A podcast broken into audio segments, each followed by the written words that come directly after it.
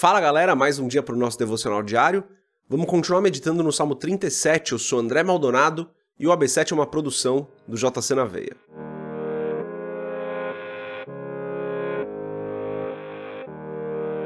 Salmo 37, dos versos 25 a 27, está escrito assim: Fui moço, e agora sou velho, mas nunca vi desamparado o justo nem a sua descendência mendigar o pão. Compadece-se sempre e empresta e a sua descendência é abençoada. Aparta-te do mal e faz o bem, e terás morada para sempre. Até aqui, até o verso 27, vamos fechar os nossos olhos, curvar nossa cabeça e fazer uma oração. Pai, tu és bom e santo, o Senhor é justo e fiel em todo o tempo. O Senhor é o Deus que nos sara, que nos livra, o Senhor é a nossa bandeira, o Senhor é a nossa provisão, o Senhor é o Deus maravilhoso, o Senhor é o princípio e o fim, e não há outro como o Senhor nenhum nome está sobre o teu nome. O Senhor é perfeito. Em nome de Jesus, eu peço, Senhor, que o Senhor perdoe os nossos pecados, porque nós erramos, falhamos, que o Senhor esteja conosco, nos abençoando, nos guardando. Nos livra de todo o mal, Senhor.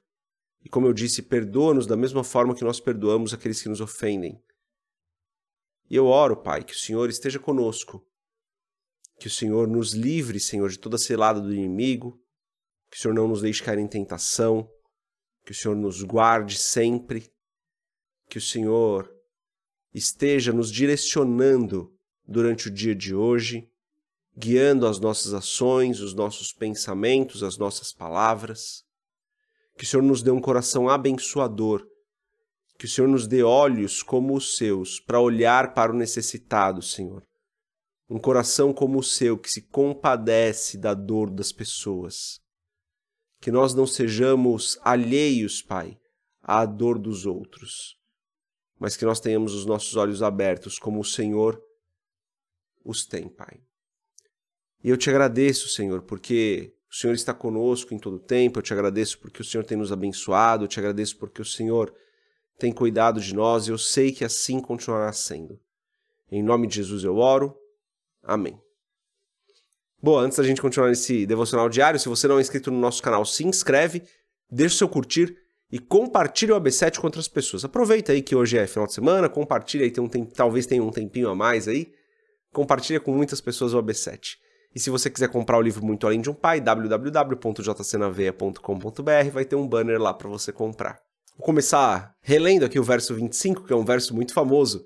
Tá escrito assim, ó: Fui moço e agora sou velho, mas nunca vi desamparado o justo, nem a sua descendência mendigar o pão. Maravilhoso, né? Muita gente decora esse verso. É, nunca vi desamparado o justo, nem a sua descendência mendigar o pão. É um verso que realmente toca as nossas vidas, mas a gente não pode ler esse verso sem considerar o contexto todo.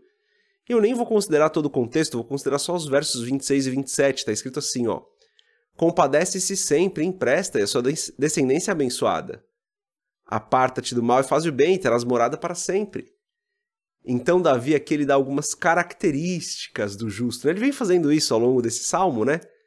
Aqui ele dá mais algumas, e pela proximidade de um texto com o outro, eu resolvi trazer isso hoje. Então, quem é esse justo que não fica desamparado e que a descendência não mendiga o pão?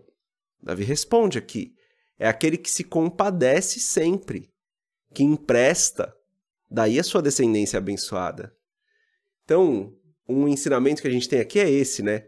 Se a gente quer que a nossa descendência seja abençoada, se a gente quer que o verso 25 seja verdade nas nossas vidas, onde nós não ficamos desamparados, a nossa descendência não mendiga o pão, a gente precisa abençoar as pessoas, nós precisamos ser abençoadores de pessoas.